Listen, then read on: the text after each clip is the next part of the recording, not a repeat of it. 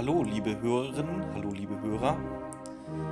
Ich muss euch jetzt leider heute mitteilen, dass alles auch mal ein Ende hat.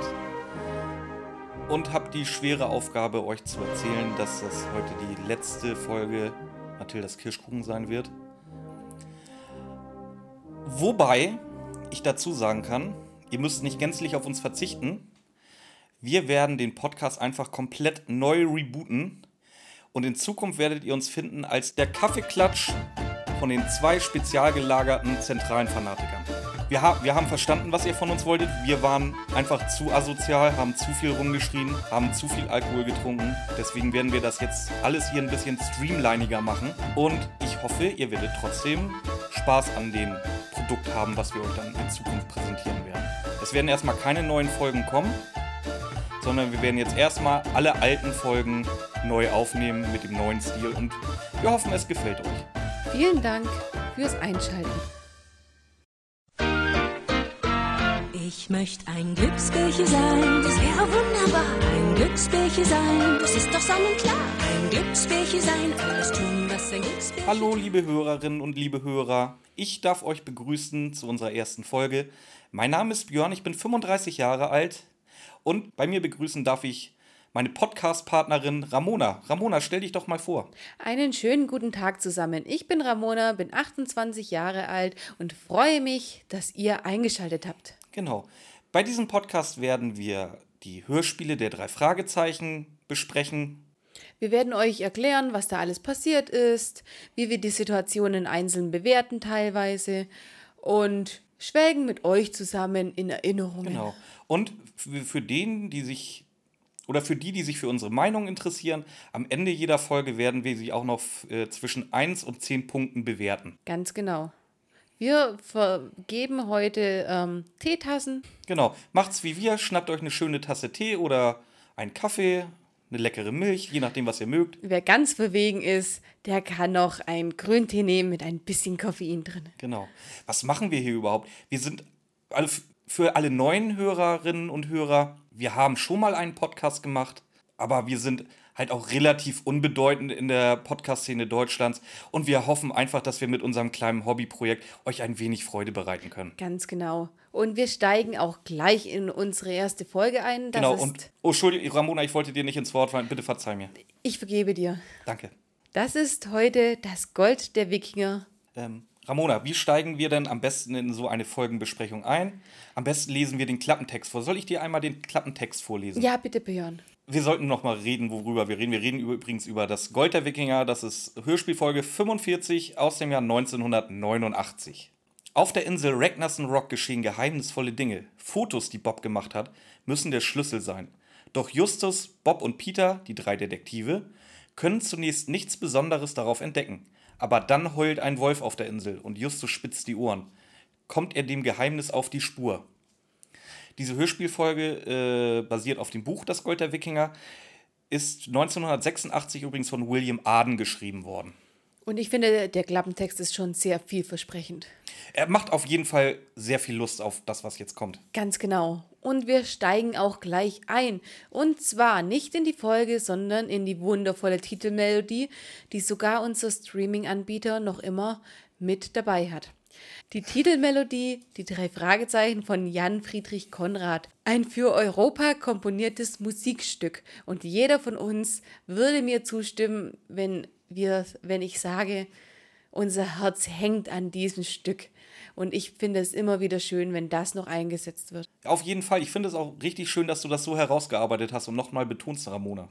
Ich könnte noch viel mehr sagen. Ich könnte sagen, was für Instrumente dabei drin sind. Synthesizer, Keyboard, E-Drums. Aber ich denke, das Stück steht für sich selbst. Die Komposition ist auch einfach perfekt. Unglaublich gut. Wir steigen in die Folge ein und wir sind dabei, wie die drei Fragezeichen auf einem Boot im Meer sind und es wird gesagt, es soll geangelt werden. Aber komischerweise haben sie noch ein Fotoapparat von Bobs Vater bekommen. Das deutet schon ein wenig darauf hin, dass sie nicht angeln möchten, beziehungsweise nicht angeln sollen. Sie sind, Kommt es wird auch, auch, es wird auch noch erwähnt, dass sie vor einer Felsenformation bzw. einer kleinen Insel sind. Nennt sich Ragnarsson Rock. Woher der Name kommt, das erfahren wir später im Laufe der Folge. Und das finde ich jetzt gleich das Erste, was so richtig schön gemacht ist. Bob sagt, das sieht aus wie der Felsen von Gibraltar. Da hat man als Zuhörer bzw. Zuhörerin gleich Assoziation, wie das Ding aussehen muss. Das ist super. Ganz genau. Und der Felsen von Gibraltar ist auch eine sehr schöne Brücke, die hier geschlagen wird, als eine der Säulen von Herakles, die im altertümlichen Weltbild äh, das Himmelszelt tragen, trägt Ragnarsson Rock heute unsere Geschichte. Was ich jetzt persönlich nicht so schön finde, es wird darüber geredet, dass sie ja Fotos machen sollen. Und Justus sieht halt einfach nur das Geld. Er hat absolut keine Lust mehr, auf dem Schrottplatz zu arbeiten, wie er laut eigener Aussage sagt. Ähm, finde ich nicht so schön. Ich finde Justus in der Folge ein bisschen schwierig, weil so wie wir merken, wie sich Bob nachher für seine Familie aufopfert, das macht Justus eben in dieser Folge nicht. Justus geht es darum, dass er nicht wieder zu Tante Mathilda muss, sich nicht ihr wieder unterwerfen muss. Ganz genau. Und ich finde einfach, diese Frau, die hat so viel für diesen Jungen getan. Er, er sollte ein wenig mehr Dankbarkeit zeigen. Wir werden auch gar nicht weiter auf die Folter gespannt, bis irgendwas passiert, weil es passiert jetzt schon etwas. Und zwar ein Langboot mit Wikingern taucht auf. Was, wo, wo der Zuhörer natürlich gleich sagt, Obacht, das ist aber nicht normal. Da gucken wir doch mal, was jetzt passiert. Und das ist so schön beschrieben. Sowohl diese, äh, dieses Wikingerschiff als auch die Wikinger selber. Detailgetreu und historisch genau, wie sie dargestellt wurden. Das ist wundervoll. Obacht, Ramona, wahrscheinlich weißt du das nicht. Aber ich würde dich jetzt gern darüber aufklären, dass Wikingerhelme gar keine Hörner hatten damals oh mein Gott, jetzt da, da lag ich ja ganz falsch und ich dachte, äh, da ist dem äh, Autor aber ein kleines Fauxpas passiert. Ich würde den Autoren nicht unbedingt die Schuld geben wollen. Schließlich gibt es auch noch einen Übersetzer. Eventuell hat auch der den kleinen Fauxpas eingebaut. Es sei ihnen verziehen. Ähm, da ist mir ähm, das, diese nächste Kleinigkeit aufgefallen, was vielleicht auch wieder am Übersetzer liegt, denn ähm, Justus redet jetzt gleich davon, dass sie ein Scheingefecht ausführen. Ich habe Scheingefecht gegoogelt und muss dazu sagen, dass ein Scheingefecht eher etwas ist, womit sich verschiedene Nationen provozieren. Zumindest laut Google habe ich das so gefunden. Das heißt, es ist nichts harmloses, wie es hier eben auf Ragnarsson Rock passiert, sondern es ist Provokation von verschiedenen Staaten, Nationen untereinander. Oh Ramona, du kleiner Teufel, jetzt hast du uns aber vergessen zu erwähnen, mit wem sie sich ein Scheingefecht liefern. Oh mein Gott, wie konnte ich das nur machen? Sie liefern sich dieses Scheingefecht oder besser dieses Reenactment auf historischer Basis mit den Kumisch-Indianern. Oh, wer sind denn die Kumisch-Indianer? Hast du hast du dazu irgendwas rausgefunden? Ich habe, nein, ich habe hier ähm, nur diese Infos, die wir aus der, dem Hörspiel kriegen. Und zwar sind es Indianer, die zwar in der Gegend ähm, gelebt haben, aber nicht direkt auf Ragnarsson Rock, laut Justus. Es wird ein bisschen das Scheingefecht beschrieben. Und jetzt ist auch etwas, was mich in jeder Folge aufs Neue erregt. Wir hören unseren Erzähler, den guten alten Peter Passetti. Der erzählt uns jetzt nämlich, dass die Wikinger obsiegen, ähm, das anschließend wohl alle an, auf Ragnarsson Rock anlegen. Und, und jetzt äh, dazu extra noch ein führerloses Boot äh, den drei Fragezeichen entgegentreibt. Anlegen, das hast du wirklich schön gesagt, aber eigentlich musst du doch herausarbeiten, wie sie miteinander kämpfen die Indianer, die Wikinger, wie viel Spaß es ihnen macht. Du hörst das Lachen in Justus Stimme, während er erzählt, wie viel Spaß die Männer auf dieser Insel an ihrem Scheingefecht haben. Nein, Ramona, das werde ich nicht tun, weil generell alles, was mit Kämpfen und Schlachten zu tun hat, ich per se ausschließe. Da halte ich mich an die sehr gute Firmenpolitik der Firma Lego zum Beispiel. Die, für die gibt es auch keine Kriegsmaschinerie oder Gefechte oder Kämpfe. Ich sage Nein dazu. Dargestellt ist es trotzdem gut und denk dran, Björn, wir sind hier noch in einer anderen Zeit. Wir sind hier im Jahre 89. Da war so ein Reenactment einfach noch eine große Sache und gar nicht böse den Indianern gegenüber gemeint. Aber ich finde, wir sollten den Bildungsauftrag haben, auch heutige Werte in dieses Hörspiel zu transportieren, auch wenn es schon 30 Jahre alt ist. Das stimmt natürlich, Björn, da muss ich dir einfach zustimmen wie gesagt, das Boot ist jetzt da. Wir springen wieder in die Perspektive unserer drei Lieblingsdetektive. Ähm, und es wird erwähnt, äh, dass es wohl ein Angelboot war, weil da Angel Angelkästen und halt Angelutensilien noch drin rumhagen. Was ist denn allerdings auch noch in diesem Boot mehr als genug vorhanden? Leider, leider ist da ziemlich viel Blut in dem Boot. Und was auch noch fehlt, ist eben dieser Angler. Und die Route fehlen. Das lässt schon Böses erwarten. Genau. Es wird jetzt darüber gerätselt, wie die Hintergründe von, die, von diesem Boot sein könnten. Explizit wird auch nicht Mord ausgeschlossen, was ich schon heavy finde für ein Kinderhörspiel. Es ist aber auch einfach Peter, der das erwähnt. Und wie wir ihn ja in diesen letzten Folgen kennengelernt haben, er ist der klassische Pessimist, würde ich ihn nennen. Weil er doch immer erst das Schlechte erwartet. Im Endeffekt ist es seine gute Eigenschaft in diesen Hörspielen, da er eher positiv überrascht werden kann statt negativ und die Jungs doch immer ein wenig auf die vorsichtige Seite bringt. Ich finde, das macht er immer auch gut. Und er macht, er versteckt auch seine wahren Gefühle nicht, indem er eben immer warnt und immer hilft, nicht zu weit zu gehen. Glücklicherweise muss sich der Zuhörer bzw. die Zuhörerin auch nicht großartig weiter Gedanken darum äh, machen, was passiert sein könnte. Denn jetzt laden die Wikinger und die Indianer die drei Fragezeichen dazu ein, mit an Land zu kommen und sie möchten fotografiert werden. Das sind aber auch so nette Leute, oder? Was sagst du dazu? Es ist jetzt die Frage, haben die auch das Boot mitbekommen und wollen jetzt einfach die Jungs von diesem potenziellen Schauplatz eines Verbrechens abhalten? Oder sind sie wirklich so gastfreundlich, dass sie sagen, wir kennen euch nicht, aber im Sinne von Thanksgiving zum Beispiel, was ja ein hoher amerikanischer Feiertag ist, laden wir euch zu uns ein, dass ihr mit uns feiern könnt. Björn, das ist ein sehr guter Punkt. Und das ist auch etwas, was die Folge sehr gut macht sie nimmt schon ein wenig den Verdacht auf diese LARP-Spieler. Obwohl wir da noch nicht so viele Anhaltspunkte haben, aber im Endeffekt ist es ein sehr, sehr guter Punkt. Der nächste gute Punkt wieder, was mir auch wieder extrem gut an diesem Hörspiel äh, gefällt, wir hören sehr oft Peter Passetti, weil jetzt erzählt er uns auch wieder, dass die drei Fragezeichen ein wenig mit den Wikingern und Indianern mitfeiern, viele, viele Fotos machen, aber im Kern dann doch sich wieder auf dieses Boot rückbesinnen und das dann erstmal an Land bringen wollen. Genau, sie schlagen das Essen aus, heroisch wie sie sind, sogar Justus schlägt es aus, weil er lieber dieses Boot an Land bringen möchte. Und das, das, das tun sie auch gut, weil wer wartet denn an Land auf die Jungs und auf ihr Boot? Ähm, der geschätzte Kommissar Reynolds wer nicht so ganz in der Lore der drei Fragezeichen drin ist, das ist der zuständige äh, Polizist, nennen wir es mal, also dieser ersten Kommissar, der eng mit den drei Fragezeichen zusammenarbeitet. Und er hat eine äh, weinende Frau dabei. Und ich muss sagen, wie Kommissar Reynolds mit dieser Frau spricht. Ruhig, besonnen. Er macht ihr nicht zu viele Hoffnungen, aber er möchte auch nicht, dass sie die Hoffnung gänzlich verliert. Ich finde Kommissar Reynolds hier in diesem Hörspiel durchweg toll umgesetzt, als Person und als Inspektor. Ja, es wird erwähnt, dass ein gewisser Mr. Manning verschwunden ist. Es wird impliziert, dass diese weinende Frau vermutlich die Ehefrau oder pa zumindest Partnerin von Mr. Manning ist. Wir nennen sie einfach im Laufe der Folge weiter Mrs. Manning.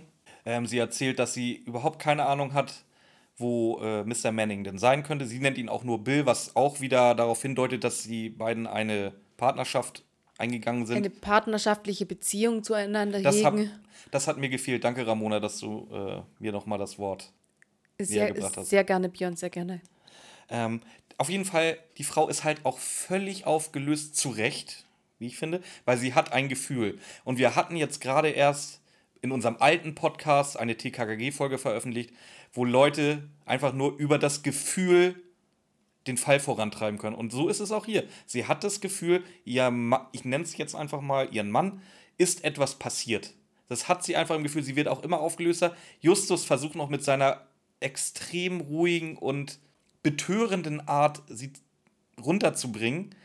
Aber auch Justus schafft es nicht. Sie ist felsenfest davon überzeugt, dass ihrem Mann etwas passiert sein muss. Und dass er auch nicht mehr nach Hause kommt. Und die Schlusswörter in dieser Szene fallen wieder Kommissar Reynolds zu. Denn es, ist nicht, es sieht nicht sehr gut aus, aber es kann sich noch alles zum Guten wenden. Und das ist ein Satz, den sollten wir in unserem Leben immer beherzigen. Das stimmt, Ramona. Das könnten wir sogar als Lebenstipp einbringen. Deswegen, macht es so, wie Ramona bzw. Kommissar Reynolds gerade gesagt hat. Nehmt das Leben nicht zu schwer. Es kann sich immer noch zum Guten wenden. Genau. In der folgenden Szene landet einer der Wikinger auch am Pier mit seinem Boot. Er stellt sich dann auch vor, Es ist Sam Ragnarsson, der Sohn von Ingmar Ragnarsson, dem Zahnarzt aus Rocky Beach. Und ich finde einfach, indem er das sagt, wessen Sohn er ist, ich halte ihn sofort für absolut vertrauenswürdig, weil ein Arztsohn, der muss doch vertrauenswürdig sein. Genau. Er möchte den drei Detektiven die Bilder abkaufen, beziehungsweise sogar die Negative abkaufen. Von, äh, äh, er möchte den drei Fragezeichen die Negative abkaufen von den Fotos, die gemacht wurden. Daraufhin sagt Peter, glaube ich, ist es, nee, der Vater von Bob hat halt leider die Exklusivrechte daran, aber sie können gerne die Bilder haben, die dann aussortiert worden sind. Hm, Daraufhin sagt Sam, ja, nee, okay, ich würde einfach gerne ich warte, bis die Bilder fertig sind und dann kaufe ich euch einfach die Bilder ab. Die negative brauche ich nicht, aber Hauptsache, ich kriege welche von den Bildern. Ich bin mir jetzt nicht sicher, wer das gerade von dir gesagt hatte, aber jetzt schaltet sich Peter ein, weil ich denke, die anderen beiden, die waren doch in ihrem Standpunkt nicht fest genug.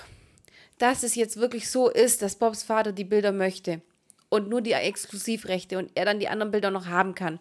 Nachdem er jetzt wirklich penetrant wird als Person, als Sam Ragnarsson, jetzt setzt Peter den Cut und sagt nein, bis hierher und nicht weiter.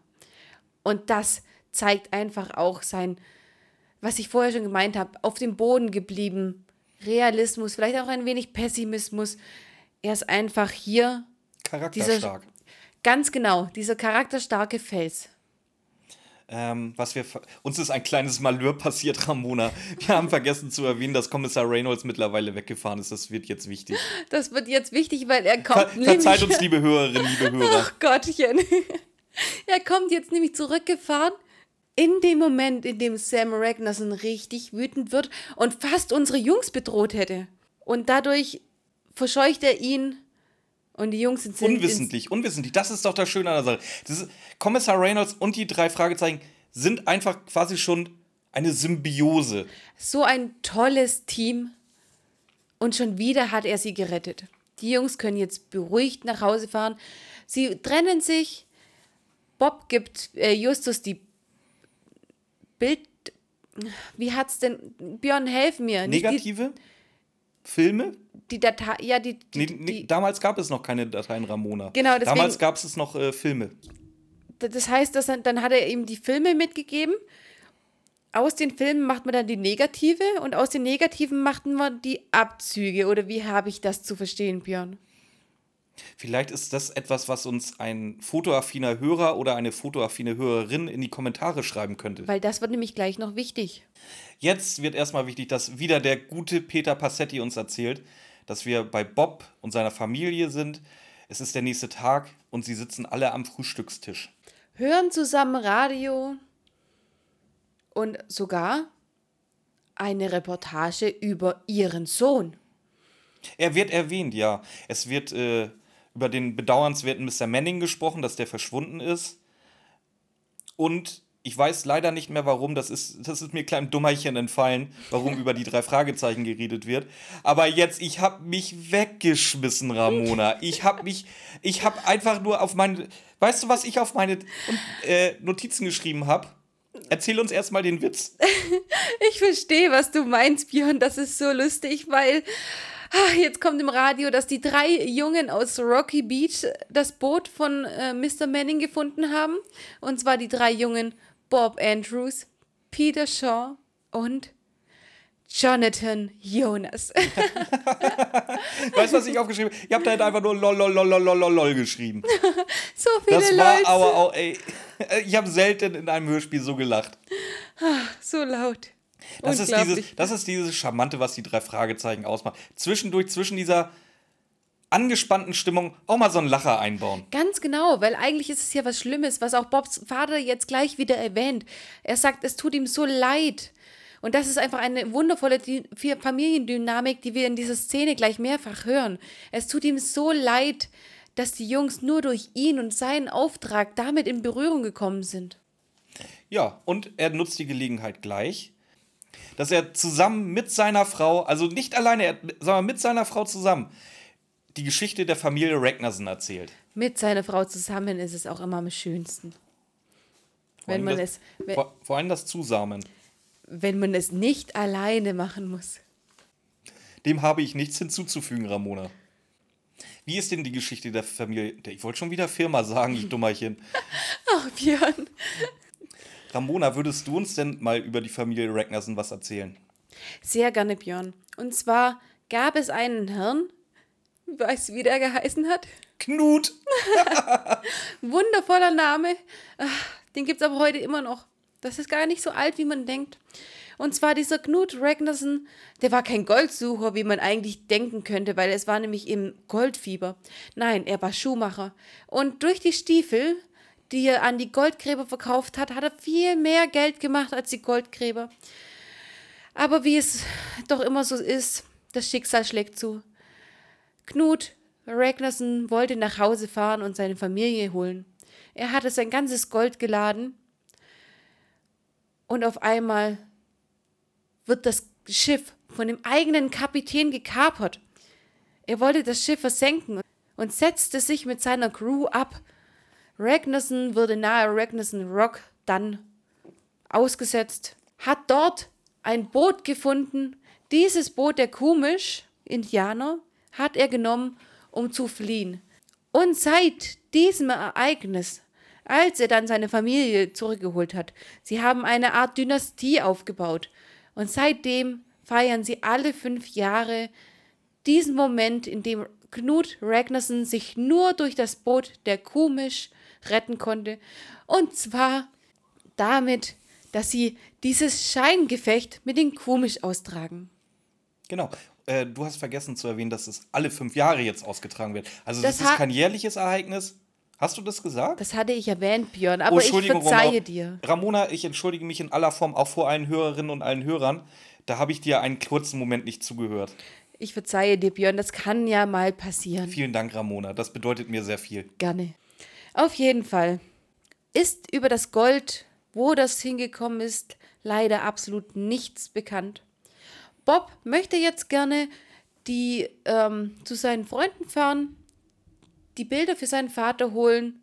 Seine Mutter bittet ihn nochmal inständig, die Liste abzuarbeiten, die, sie, die sie ihm bereits gestern gegeben hat und wo sie so lieb war und es nicht weiter verfolgt hatte. Aber heute ist es natürlich nicht zu viel verlangt, dass ihr Sohn die Liste abarbeitet. Und was macht Bob, bevor er losfährt? Dinge erledigen. heroisch seiner Mutter zur Seite stehen. Und es ist einfach das, was ich gesagt habe.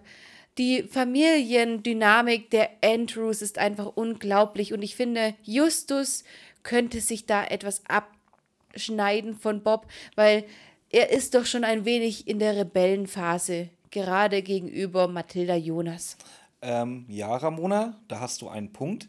Ich möchte dir aber auch zu bedenken geben, dass Justus Jonas halt auch eine Vollweise ist. Das darf man zwischen all den negativen Gefühlen, die man Justus gegenüber entwickeln kann, nicht außer Acht lassen. Das stimmt allerdings auch wieder. Aber genau deswegen bin ich einfach der Meinung, dass er doch ein wenig mehr Dankbarkeit seiner Ziehmutter entgegenbringen könnte. Ramona, ich muss sagen, mir macht der Podcast mit dir immer sehr viel Spaß, aber dass du immer so gegen Justus schießt, diese Folge, das finde ich nicht gut. Du hast recht. Das hat sich jetzt einfach zu arg gehäuft. Ich entschuldige mich, Björn, und ich Okay. versuche, das ein wenig abzustellen. Ich nehme, das, ich nehme deine Entschuldigung natürlich an, aber versuch doch bitte in Zukunft darauf zu achten, da ein, ein zwei Schritte oder ein, zwei Stufen weniger scharf zu feuern. das versuche ich, Björn. Danke. Gerne.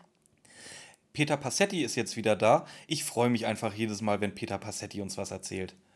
Dass er alle heroischen Dinge für seine Mutter erledigt hat. Außerdem wird er von einem weißen amerikanischen Kleinlaster verfolgt. Aber Gott sei Dank, nach geraumer Zeit schafft er es endlich, dieses Fahrzeug abzuschütteln.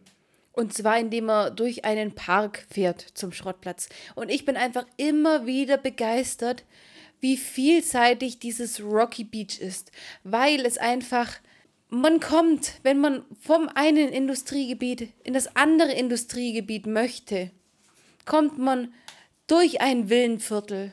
Kurz vorm Schrottplatz ist noch durch, äh, ist noch ein Park. Es ist so eine vielseitige Landschaft und es wird immer wieder toll beschrieben. Und wenn man darauf achtet, dann weiß man auch ganz genau, worum es oder wie groß dieses Dörfchen am Strand wirklich ist. Ja, wir sind jetzt am Schrottplatz angekommen und da habe ich ein sehr, sehr schönes Geräusch gehört, direkt am Schrottplatz. Weißt du, was ich meine? oh ja, das weckt Erinnerungen. Titus hämmert. Titus hämmert. Und das sind einfach diese tollen Schrottplatzgeräusche, die ich immer wieder gern höre. Da kann man auch nie genug von hören, oder? Absolut nicht, nein. Bob stolpert jetzt nach Luft ringend in die Zentrale, wird natürlich direkt befragt von äh, Justus und Peter, ähm, was da passiert sei. Ähm, Bob erklärt die Situation, dass er verfolgt wurde, den weißen amerikanischen Kleinlaster allerdings abschütteln konnte. Ein Kennzeichen konnte er leider nicht erkennen.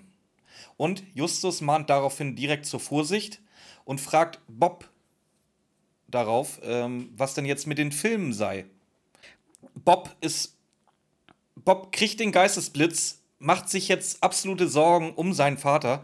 In 30 Minuten soll er doch schon die Filme haben beziehungsweise die Fotos. Aber leider hat er ja noch gar nichts daran gearbeitet. Weil er so lange verfolgt wurde, richtig. Ganz genau, und weil er Aber- eben seiner Mutter zur Hand ging. Aber, was ich dir gerade eben sagte, jetzt rettet Justus halt mal wieder die Situation. Er hat die Filme bereits schon, beziehungsweise schon lange entwickelt und es gibt Abzüge von den Bildern. Und ich bin mir nicht ganz sicher, aber es könnte sein, dass die Story hier ein klein wenig quatschig wird. Denn Peter und Bob wissen nicht, wissen in der nächsten Szene nicht, dass Justus bereits Abzüge gemacht hat. Freuen sich aber, dass Justus die Bilder schon entwickelt hat, dass Bob mit den Negativen zu seinem Vater fahren kann. Die Frage ist, also für mich, ich hatte ja ein wenig noch diese Zeit mit den Filmen im Kopf. Noch ein wenig habe ich das mitbekommen und für mich waren die Negative immer das, was auf dieser Rolle war, was man nicht bearbeiten musste. Justus bearbeitet hier aber etwas für Bob. Justus hat etwas in der Hand für Bob, ohne dass Bob nicht zu seinem Vater gehen könnte. Ohne zu wissen, ohne dass die anderen Jungs wissen, dass Abzüge bereits erstellt wurden. Das ist die einzige Sache, die ich nicht ganz verstehe. Weil, wie, wie, wie wird das gemacht mit den Abzügen? Wieso werden negative erst, wieso müssen negative erst erstellt werden? Und vielleicht könnte mich da wirklich einer unserer geehrten Zusch Zuhörer auch mal aufklären. Das wäre sehr schön. Auch ich würde mich darüber freuen. Ganz genau. Peter Passetti erzählt uns jetzt daraufhin, dass Bob wieder loshetzt. Wie gesagt, Justus hatte ja schon irgendwas entwickelt. Ähm, Bob kommt aber nicht weit, weil sofort der kleine weiße amerikanische Kleinlaster wieder da ist. Und diesmal erwischt es Bob. Bob hat einen schweren Verkehrsunfall. Und ich muss sagen, Ramona, was jetzt passiert, das macht mich sauer. Was macht dich sauer? nicht nur, dass äh, dieser kleine weiße amerikanische Kleinlaster Bob lebensgefährlich verletzt, sondern anstatt zu helfen, erste Hilfe zu leisten oder zumindest einen Notarzt zu rufen, klauen, so, klauen sie ihm sogar noch die Bilder. Das ist wirklich unterste Schublade, möchte ich dazu sagen. Und da weiß ich auch nicht, ob sowas in einem Kinderhörspiel zu suchen hat. Ganz ehrlich. Du bewertest die Szene schon sehr streng, muss ich sagen, weil wir brauchen für unsere Jugend auch Negativbeispiele, dass die wissen, nein, so geht das nicht. Aber Es was muss- soll. Entschuldigung, Ramona, ich wollte dich nicht unterbrechen. Es muss den positiven Part geben, in diesem Fall Bob, Justus, Peter, Und es muss aber auch diese negativen Parts geben. Es muss einfach auch, für ein Kind muss die Welt erstmal schwarz-weiß sein, bevor sie lernen, grau zu entdecken. Aber was lernen denn unsere Kinder durch so ein Hörspiel? Dass man sich nicht mehr frei bewegen kann im Straßenverkehr. Bob hat sich an alle Verkehrsregeln gehalten, vermutlich trug er sogar einen Helm. Und es wird einfach dargestellt, auch dann bist du nicht sicher. Unsere Kinder können nicht in permanenter Angst aufwachsen, Ramona. Aber das ist doch das, was wir als Eltern dann transportieren müssen. Ja, es gibt dieses Böse auf der Welt. Ihr müsst vorsichtig sein. Aber lebt nicht in Angst. Das ist das, was wir als Eltern transportieren müssen. Als nächstes transportiert Peter Passetti uns erstmal etwas. Und zwar, dass Bob wieder. Darf ich ganz kurz ein rein? Na, ausnahmsweise. Deine Überleitung, Björn, die war ja wundervoll gerade. Die war ja. Ach, ich, Vielen Dank, Ramona. Ich freue mich über dieses Lob. Ähm, Bob ist jetzt wieder in der Zentrale. Es wird explizit gesagt, dass er einen der geheimen Eingänge nimmt, was ich auch sehr schön herausgearbeitet finde vom Auto, dass er nochmal darauf hinweist, dass diese, dass diese Zentrale eigentlich geheim ist. ja, genau. Das wird nicht mehr arg oft gesagt und es ist immer schön, einen Reminder dafür zu haben. Genau. Es wäre ja seltsam, wenn in späteren Folgen, warum auch immer, auf einmal Leute einfach in die Zentrale reinlatschen können, wie es ihnen gefällt. Das stimmt, Björn, ja, das stimmt. Auf jeden Fall, was mich jetzt an dieser Szene, sagen wir, ein wenig stört, Ist Peter. ist Peters Verhalten, ja, ganz genau. Und zwar muss Bob wirklich schlimm aussehen. Er hat einen Verkehrsunfall, was Justus auch nochmal sagt, dass er auch wirklich danach aussieht. Und was macht Peter? Ja, ich weiß, was du meinst und ich, es, das macht mich auch wirklich traurig. Er, er, oder er ärgert sich darüber, dass es jetzt kein Geld von Bobs Vater gibt. Traurig ja auch, aber ich bin einfach ein wenig enttäuscht von Enttäuscht, Peter. das ist das richtige ja, Wort. Ja, ganz genau, ja. Und hier, wie, wie du schon sagst, er denkt hier einfach nur ans Geld. Was ich dann aber eine gute Dynamik weiterfinde, Peter zieht sich jetzt ein wenig aus diesem Gespräch zurück und es entwickelt sich diese Dynamik zwischen Bob und Justus, die sich gegenseitig beinahe, wie wir beide das auch machen, ihre Sätze gegenseitig beantworten. Das heißt, Bob erzählt, dass er eben abgeworfen wurde durch diesen amerikanischen Kleinlaster. Justus schließt daraus, dass ihm die Bilder geklaut werden mussten. Und wir, wir wissen das zu diesem Zeitpunkt ja noch gar nicht so richtig. Aber Justus weiß es sofort, weil die Dynamik zwischen den beiden einfach stimmt. Bob hat jetzt aber genügend Zeit gehabt, ein wenig runterzukommen, was ich verstehen kann. Dass, wie gesagt, wenn du sofort deine Zeugenaussage machst über das, was passiert ist, das wird nichts. Das auch wieder sehr schöne Dynamik von Justus und Peter, dass sie jetzt erstmal auf den ersten Blick unwichtigen Quatsch bereden und dann erst sich aktiv Sorgen um ihren Freund machen und fragen, was passiert ist. Äh, Bob berichtet jetzt davon, dass er überfallen worden ist. Zum Glück ist ihm bei einem der Räuber eine Tätowierung aufgefallen. Es ist eine Tätowierung von einer Meerjungfrau, die der Räuber am Arm hatte. Außerdem konnte er sich diesmal Teile vom Kennzeichen merken. Und zwar sagt er, es ist ein kalifornisches Kennzeichen. Obacht beginnt mit 56, das wird gleich wichtig. Also, eigentlich hat er Seejungfrau gesagt. Ramona, wo ist denn der Unterschied zwischen einer Meerjungfrau und einer Seejungfrau? Ja, ich weiß ja nicht, sind alles Fabelwesen, aber vielleicht. Weißt du, vielleicht wohnt eine Seejungfrau ja gar nicht im Meer, sondern im See.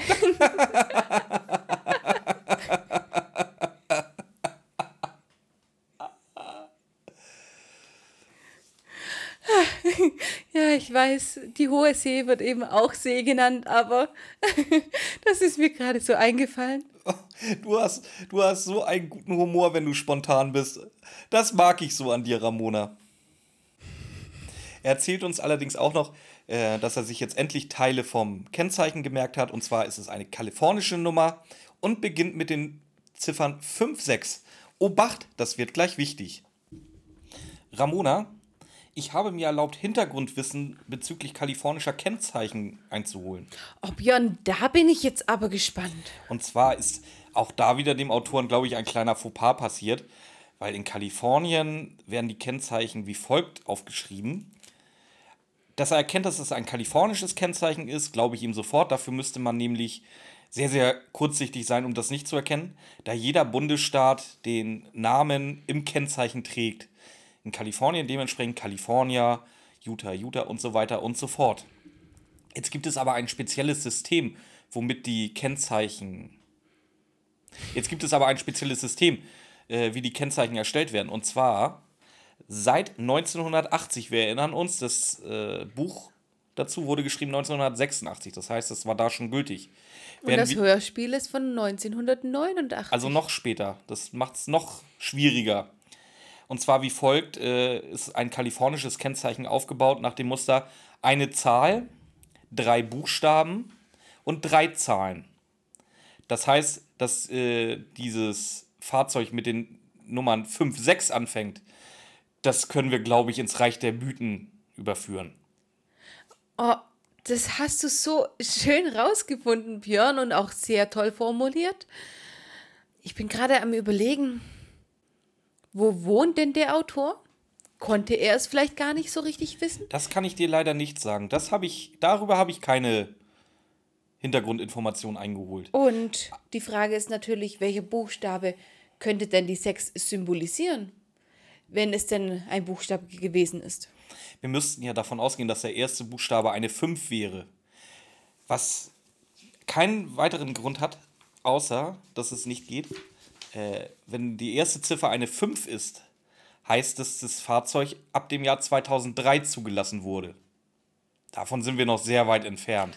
Ich muss aber auch dazu sagen, besonders in Kalifornien besteht die Möglichkeit, sich äh, gegen eine Extragebühr Wunschkennzeichen machen zu lassen, wo die komplett abweichen davon, die nur aus äh, Buchstaben bestehen, sprich die kleine Texte machen können, oder auch Sonderzeichen. Also Kalifornien ist eines der wenigen oder ist einer der wenigen Bundesstaaten, wo man auch ähm, wo man auch Herzchen oder Sterne oder Hände mit in dieses Kennzeichen aufnehmen kann.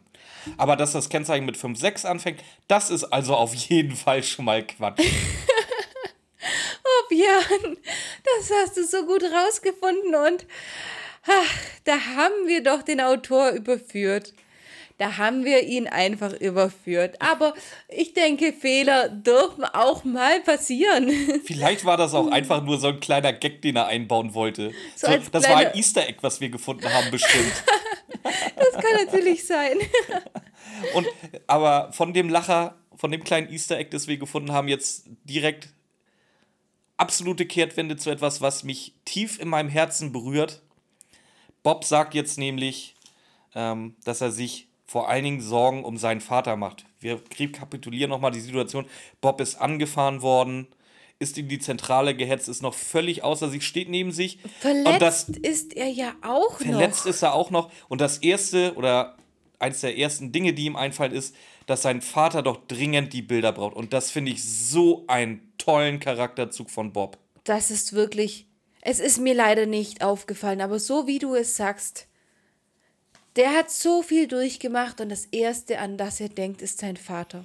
Und es geht gleich weiter mit dem, mit dem tief emotionalen.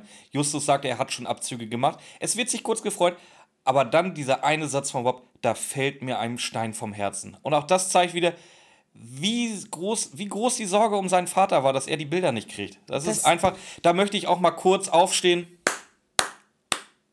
toll, Bob. Ganz, ganz toll, Bob. Und das ist die Familiendynamik der Andrews, von der ich die ganze Folge schon rede.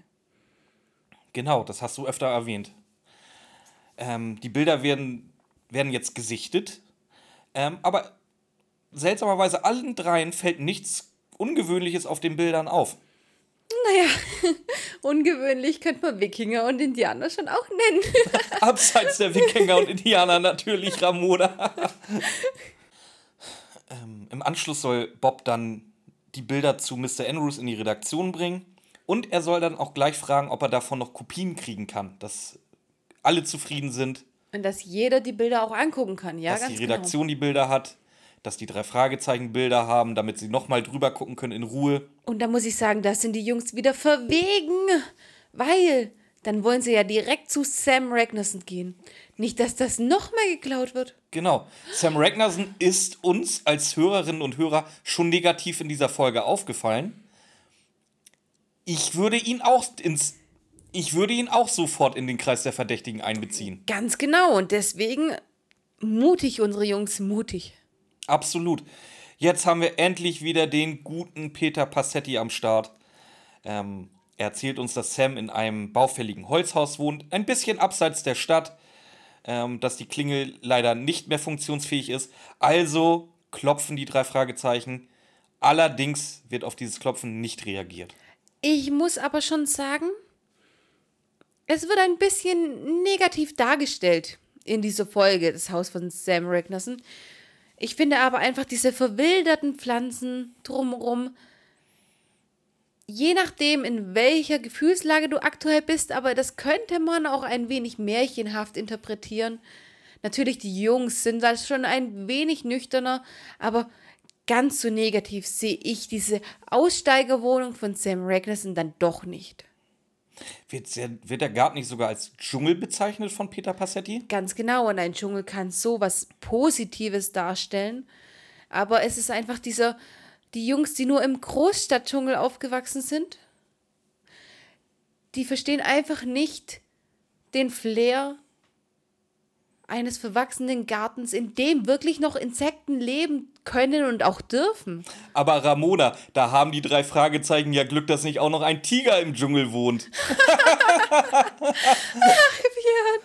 Wir sind wieder in der Perspektive der drei Jungs und Peter bemerkt, ähm, dass jemand im Haus ist. Aber Björn, ich habe das anders verstanden. Nicht, dass er im Haus ist, sondern dass er im Garten ist. Der taucht ja einfach in diesem Dschungel auf. So habe ich das wahrgenommen. Und in diesem Dschungel wird ihm dann zugerufen von Justus. Mr. Ragnarsson, Mr. Ragnarsson. Und deswegen wissen sie ja auch später nicht, ob das wirklich Mr. Ragnarsson ist. Weil wenn er in seinem Haus gewesen wäre, wäre es ja wirklich sehr eindeutig Sam Ragnarsson gewesen. Ramona, ich möchte mich jetzt einfach nicht mit dir rumstreiten. Deswegen, ich kann sein, dass ich mich einfach verhört habe dieser Mensch, der da hier einfach in dem Dschungel aufgetaucht ist, es wird nicht deutlich, ob das Sam Ragnarsson ist. Die Jungs, die sprechen ihn an. Justus ruft. Aber wie sieht denn dieser Mann aus? Wie ein Schiffskapitän aus dem vorherigen Jahrhundert. Eine schwere, also ich stelle es mir zumindest so vor, eine schwere marineblaue Uniform mit großen Messingknöpfen daran. Sehr, sehr detailgetreu. Mit Liebe erzählt, mit Liebe geschrieben. Die, die Uniform ist wirklich wunderschön beschrieben, finde ich. Wie reagiert der Kapitän denn überhaupt auf Justus Rufen? Nicht ganz so freundlich, muss ich sagen. Genau, er reagiert ein wenig schroff. Was ich jetzt nicht so schön fand, ist, wie Justus reagiert. Der droht nämlich gleich mit Konsequenzen und der Polizei. Vor allem, er weiß ja gar nicht, ob dieser Kapitän irgendwas mit Sam Ragnarsson zu tun hat. Er fragt ihn nach dem Pickup. Der Herr weiß natürlich nichts, ob Sam Ragnarsson ein Pickup fährt. Sagt er auch. Oh, Ramona, was ist denn ein Pickup? Ach, Björn, das ist uns ja total entfallen. Das erzählt uns nämlich vorher Peter Passetti. Das ist dieser amerikanische Kleinlaster. Ah, und der wird im Allgemeinen Pickup genannt? Der wird im Allgemeinen Pickup ah, genannt. Ah, okay. Wieder was gelernt. Wie bei den drei Fragezeichen immer. so, Ramona. Aber jetzt müssen wir uns leider irgendwie einigen, weil jetzt wird eine Tür zugeknallt. War er doch drinne? Hab ich das richtig gehört? Oder verschwindet er ins Haus? Das kannst du dir jetzt aussuchen. Also ich denke einfach, dass dieser Knall der Entrüstung war.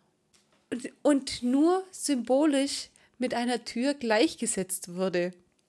Was ich an dieser Szene noch ein wenig abstrakter finde, ist, wie Justus gleich nach Verschwinden dieses Mannes oder beim Verschwinden dieses Mannes die Szene noch bewertet. So wie wir das gerade machen. Er fragt diesen Mann noch, während er gerade gehen möchte, warum man sich nicht ordentlich mit ihm unterhalten kann. Dieser Satz, den bringt er so ruhig und locker hervor und jeder versteht natürlich, dass es so ist und dass man sich einfach nicht gut mit ihm unterhalten kann und dass es nicht an Justus liegt, dass diese Situation gerade doch ein wenig eskaliert ist. Ach, Ramona, ich muss einfach sagen, es ist immer wieder erfrischend, wie du auch diese Zwischentöne raushörst. Das ist eine Fähigkeit, die geht mir leider völlig ab. Ach, Björn, das ist tatsächlich.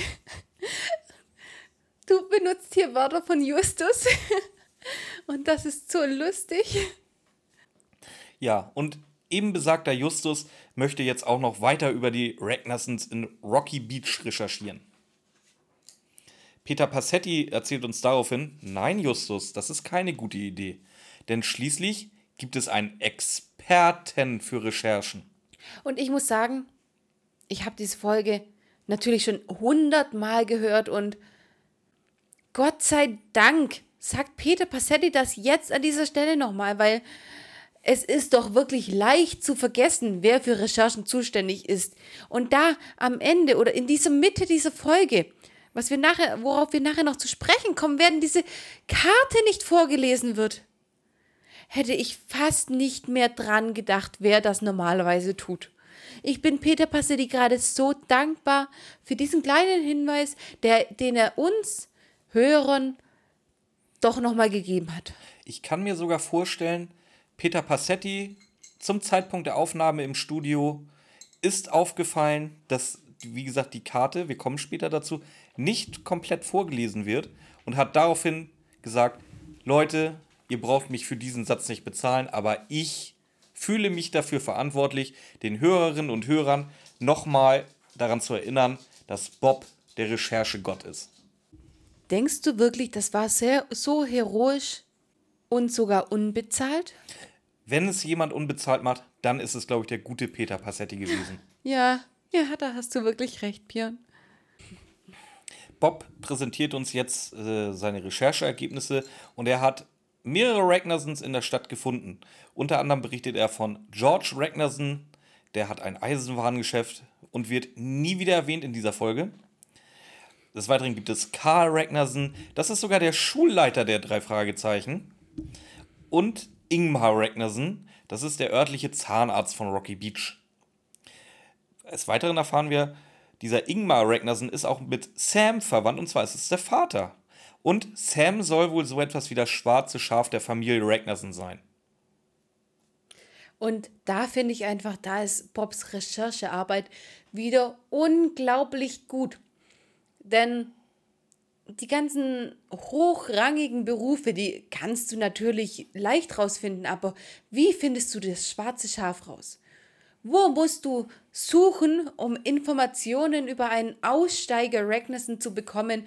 Und das hätte nur Bob gekonnt. Da kenne ich eine Seite www.schwarzeschaf24.de. oh, Björn schon wieder. Aber sie hatten damals ja noch gar kein Google. Oder Ecosia. Oder Ecosia. Oder DuckDuckGo. Oder Yahoo. Sie Oder hatten Fireball. damals noch gar keinen Internetbrowser, glaube ich. Nicht mal AOL. Ich glaube, nein. Das, das verzeiht mir den kleinen Scherz am Rande. ähm, er erzählt uns des Weiteren, dass man nie wieder etwas vom Schatz oder Captain, äh, Kapitän Carter gehört hat oder von der Crew oder von dem Schiff generell. Wir erfahren noch, dass das Schiff Star of Panama hieß, was eine für mich finde sehr wichtige Information ist, weil ich habe auch nicht Lust, immer nur über das Schiff zu reden. Und Schiffe haben nun mal einen Namen und dann kann man auch sagen, dass das Ding Star of Panama heißt. Ganz genau, das wird nämlich auch noch wichtig. Dreimal erwähnt, mindestens noch. Ja. Aber Bob hat auch noch ein Foto gefunden und zwar von besagten Kapitän Carter. Und Oh, Björn, Björn, ich bin so aufgeregt. ja, erzähl, erzähl es uns doch gerne, Ramona. Nein, erzähl mir, wie es. Ich bin so aufgeregt. Erzähl mir, wie er aussieht. Der sieht auf dem Bild exakt so aus wie der Typ, der bei Sam Ragnarsson im Garten stand. Sogar mit der Uniform. Und glaubst du, dass seine Uniform auch noch so sauber war wie die im Garten? Ja, Dann muss es doch ein Geist gewesen sein. zumindest denkt Peter das sofort. Und wie ich vorher erwähnt habe, Peter, Peter ist einfach der, der die Jungs jetzt erstmal warnt und hilft, dass sie nicht zu leichtsinnig werden. Genau. Justus zählt im Anschluss dann noch drei Möglichkeiten auf, was das jetzt bedeuten könnte. Die erste wäre, dass jemand Kapitän Kalter einfach extrem ähnlich sieht, was er allerdings ausschließt, weil heutzutage niemand mehr mit so einer Art Uniform durch die Gegend läuft. Das zweite, dass sich jemand als Kapitän Kalter verkleidet. Oder das dritte, dass es tatsächlich ein Geist war. Und auch das finde ich wieder sehr schön bei Justus, dass er auch so unrealistisch Peters Vorschlag sein könnte, es mit in seine Aufzählung aufnimmt. Tatsächlich, ja, das macht er wirklich sehr gut. Und Björn, erzähl mir, wie bewertest du diese Szene jetzt aktuell? Was würdest du denn denken? Wer könnte es sein? Aufgrund der Forschungen, die wir bis jetzt betrieben haben, aufgrund der Informationen, die wir haben, welche dieser drei Möglichkeiten wäre die wahrscheinlichste? ich sehe es ähnlich wie Justus. Ähm, das erste, dass sich jemand, dass jemand ihm ähnlich sieht, einfach auszuschließen. Ich würde dementsprechend Möglichkeit zwei oder drei nehmen. Ich möchte dich ganz kurz unterbrechen. Ich denke, dass diese Ausschluss, dieses Ausschlussverfahren doch Bob vorgenommen hat, nicht Justus. Justus hat die Möglichkeiten gegeben. Genau, es brennt daraufhin eine hitzige Diskussion über den bisherigen Stand der Erkenntnisse und der Ermittlungen. War es Sam, war es nicht Sam? Hat sich jemand als Kapitän Carter verkleidet? Wenn ja, wer? Wo ist der Schatz, um den es eigentlich geht, äh, auf Ragnarsson Rock? Und haben vielleicht irgendwelche unbekannten Dritten etwas damit zu tun? Zwei ganz wichtige Punkte gibt es hierzu. Erstens mal kann es nämlich nicht Sam Ragnarsson gewesen sein weil sein Tattoo war nicht zu sehen.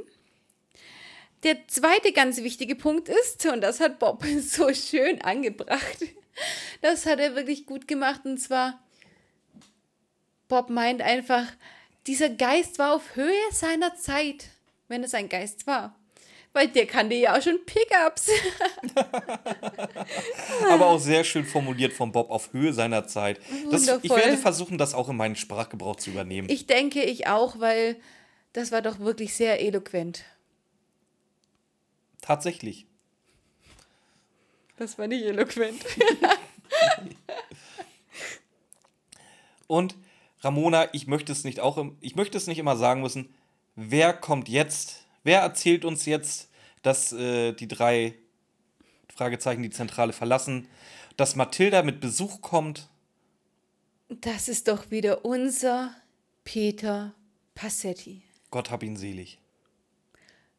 Schütze ihn auf allen seinen Wegen, die er jetzt noch geht.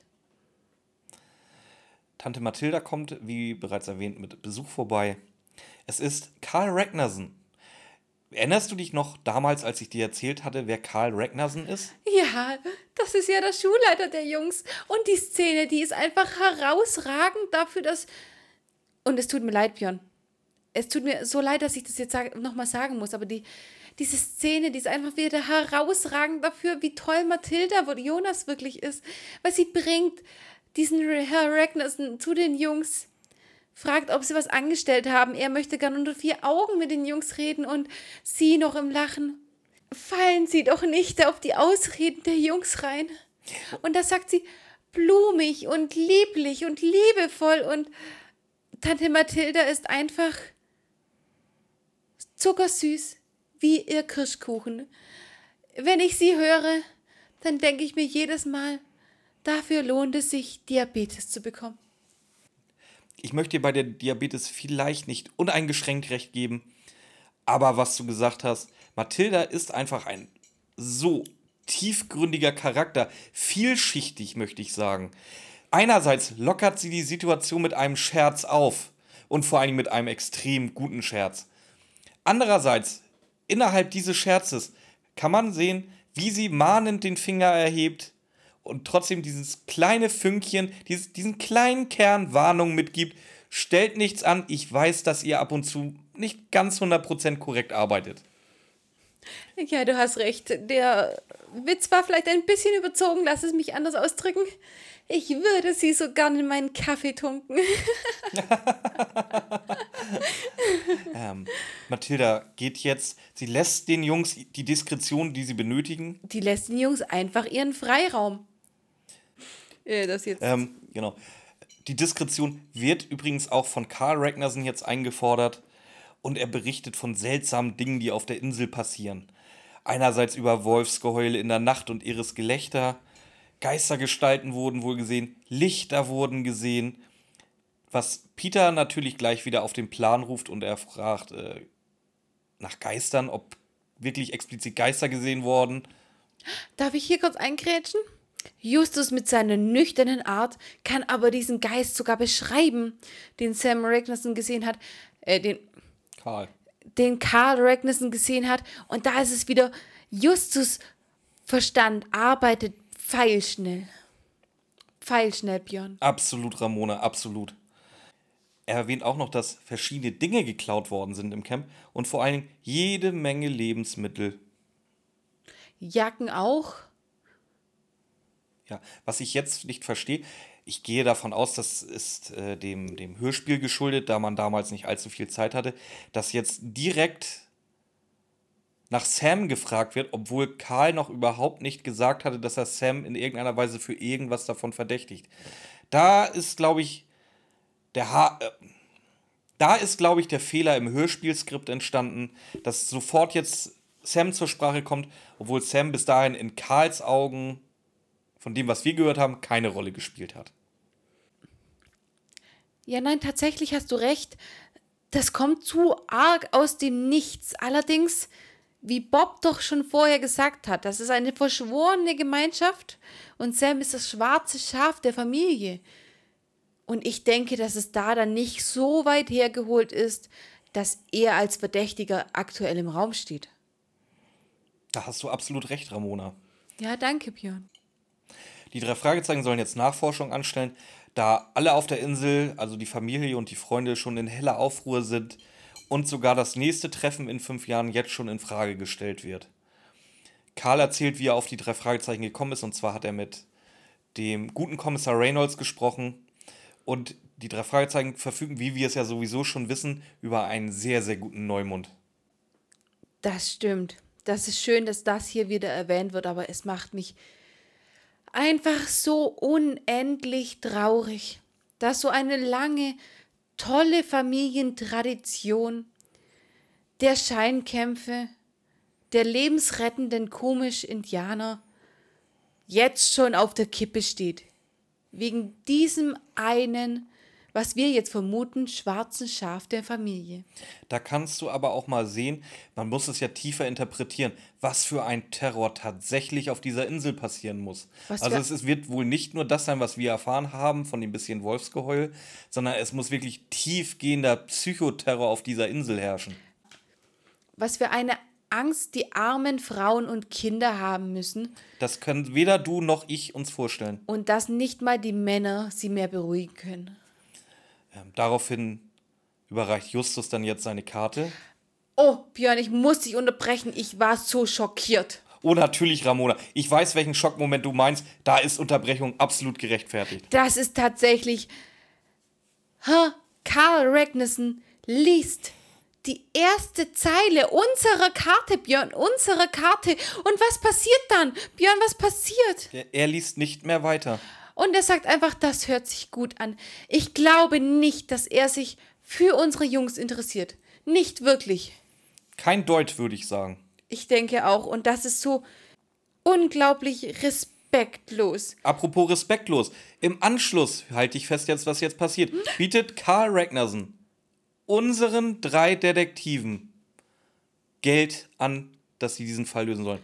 Wobei jeder, aber wirklich absolut jeder weiß, dass die drei Fragezeichen alles annehmen würden, außer Geld.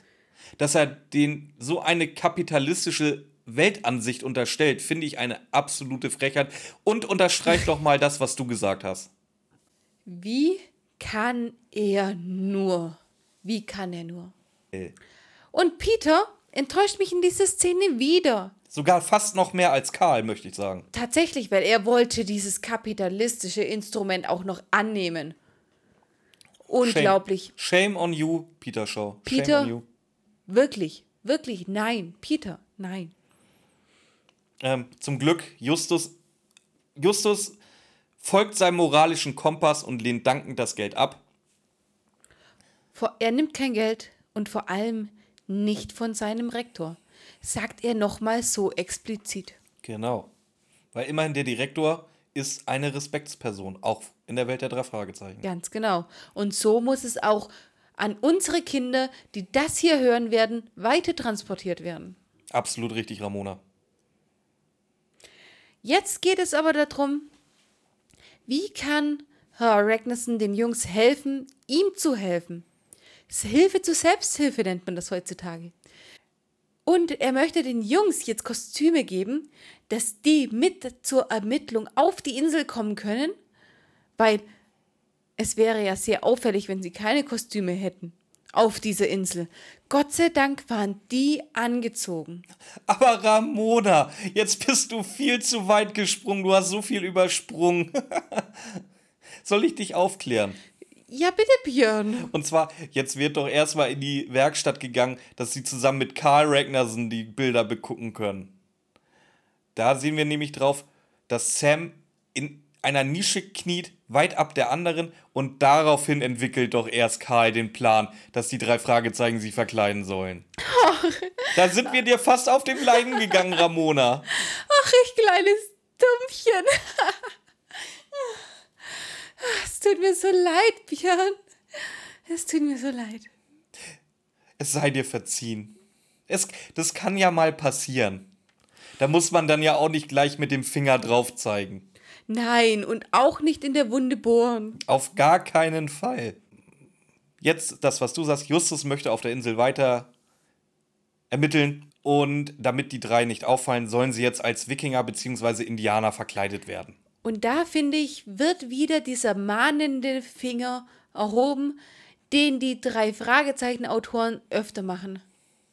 Und zwar dadurch, dass sie Justus einfach ein wenig über Normalmaß beschreiben, sagen sie unseren Kindern damit gleichzeitig. Passt auf. Ihr dürft dick sein, ihr dürft dünn sein, ihr dürft sein, wie ihr wollt. Passt auf, dass es nicht zu krankhaft wird. Denn wenn, denn wenn ein Zwölfjähriger nicht in Klamotten von Erwachsenen passt, weil er zu dick ist, dann werdet ihr mit toten Tieren bedeckt. Und das ist die Message dieser Stelle. Aber wer erzählt uns denn diese Stelle? Peter Passetti, unser wundervoller Sprecher. Und Peter Passetti schafft es mit seiner tollen menschlichen Art, dieses strenge Thema, was du gerade angesprochen hast, was natürlich vollkommen richtig war, trotzdem ein wenig aufzulockern, mit, mit einem mit einem Lachen, was er oder einem Lächeln, was er selber in die Aufnahme hineinbringt. Um zu zeigen, das ist hier immer noch ein Hörspiel, wir sind hier, um Spaß zu haben. Natürlich hast du recht mit dem erhobenen Zeigefinger, aber durch Peter Passetti kriegt man das nicht so ins Gesicht gedrückt, sondern es wird alles ein wenig relativiert. Aber das ist auch die einzige Art, mit der man bei Kindern wirklich ankommt, mit Witz etwas zu erklären, mit Verstand, mit Liebe. So redet sich Peter Passetti in die Köpfe unserer Kinder. Und deswegen ist er uns auch heute noch im Gedächtnis. Ganz genau so. Weißt du, worauf ich mal sehr viel Lust hätte, Ramona? Auf eine Folge, die mal komplett von Peter Passetti einfach erzählt wird.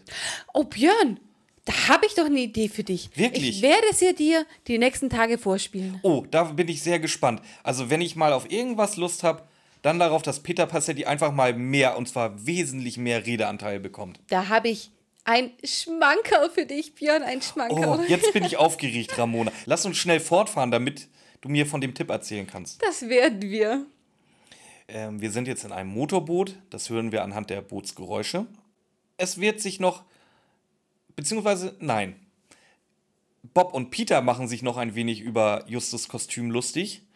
Karl, den wir bis gerade eben nicht sehr positiv dargestellt haben, macht jetzt aber, kommt seinem pädagogischen Auftrag nochmal nach und sagt, Justus, ärger dich nicht, der Medizinmann, als den wir dich verkleiden mussten, war einer der wichtigsten Menschen im Stamme der Kumasch. Und Justus zeigt, wie man sich zu verteidigen hat. Denn er teilt aus, nicht mit Fäusten, sondern mit Wörtern. Ihr mit euren Blechhelmen seht auch nicht besser aus. Justus, großartig. Absolut. ähm, wir erfahren, die Stimmung wird jetzt ein bisschen mysteriöser, was mir sehr, sehr gut gefällt, muss ich sagen. Es wird erwähnt, es wird jetzt dunkel und auch neblig. Also die, das Setting wird jetzt schon sehr gut geschaffen in meinem Kopf. Oh, das Setting, das sind sehr, sehr blumige Worte, die du heute verwendest, Björn. Ich freue mich. Auf jeden Fall sind sie jetzt auf der Insel. Es wird immer noch gelacht, es wird immer noch gefeiert und man mag diese Familienzugehörigkeit, auch der Ragnarsons. Man sieht Sam und dann leider nicht mehr. Wodurch läuft denn Sam jetzt weg? Durch den Nebel. Nein, durch ganz viele Spalten in den Felsen. Ja, aber dort ist es neblig. Ja, in den Felsen vielleicht nicht ganz so arg, aber auf dem Meer, da ist es neblig. Und was passiert da jetzt? Auf dem Meer ist ein Schiff, und zwar mit zerfetzten Segeln, wie es aussieht, das Lichtzeichen gibt. Björn, da hast du mal wieder was falsch verstanden. Sam gibt doch die Lichtzeichen, dass das Boot auftaucht. Das ist doch der Witz an der Sache, Björn. Wer taucht denn noch in dieser Szene auf? Der Kapitän taucht auf. Und was tut der Kapitän? Mit seiner Taschenlampe, Nö, der pöbelt rum. mit seinem Taschenmesser geht er auf die Jungs zu. Das ist vollkommen korrekt, Ramona. Ganz genau. Und Karl und Ingmar kommen ihnen jetzt entgegen und wollen ihnen helfen. Dann erzählen die Jungs Karl und Ingmar, was jetzt alles passiert ist. Und in der Szene war ich doch Gott froh, dass Karl und Ingmar erst jetzt gekommen sind, weil ich dachte, die ganze Zeit, die wären noch dabei gewesen. Und dass die doch Sam einfach hätten entdecken können. Und jetzt fängt es dann auch wieder an. Das Wolfsgeheul hallt tönend auf der Insel wieder. Und ich muss sagen, Ramona, da habe ich beim Hören Gänsehaut bekommen. Da hatte ich wirklich auch ein wenig Angst. Und- das war atmosphärisch einfach so dicht.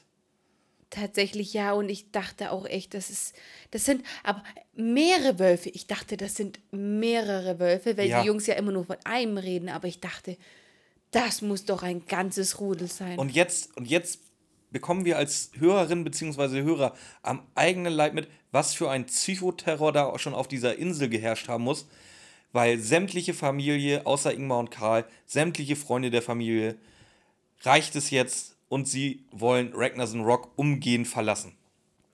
Ganz genau. Komischerweise höre ich auch Leute im Hintergrund und sagen, dafür muss man Verständnis haben. Und ich dachte mir, nein. Nein. Das Verständnis muss man für die armen Menschen haben, die geängstigt werden und die jetzt nach Hause wollen. Dafür muss man Verständnis haben. Nicht für die Sache, die auf dieser Insel passiert und die alle einfach nur in ein Gefühlschaos ohne Ende stürzt. Nein, absolut nicht, da hast du vollkommen recht. Also ich bin mit meinem Herzen auch bei den armen, verängstigten, bei den armen, verängstigten Familien, die jetzt in Todesangst fliehen. Ganz genau. Aber Justus ist auch auf der Seite und sagt, nein, geht nicht. Hier ist nichts passiert. Hier gibt es keine Wölfe. Hier gab es nie Wölfe. Bleibt. Die Leute, bleibt. Ich werde euch helfen. Ich werde euch retten. Ich bin der große Messias. Folgt mir, bleibt hier und morgen früh wird alles besser sein. Ich, Justus Jonas, verspreche es euch.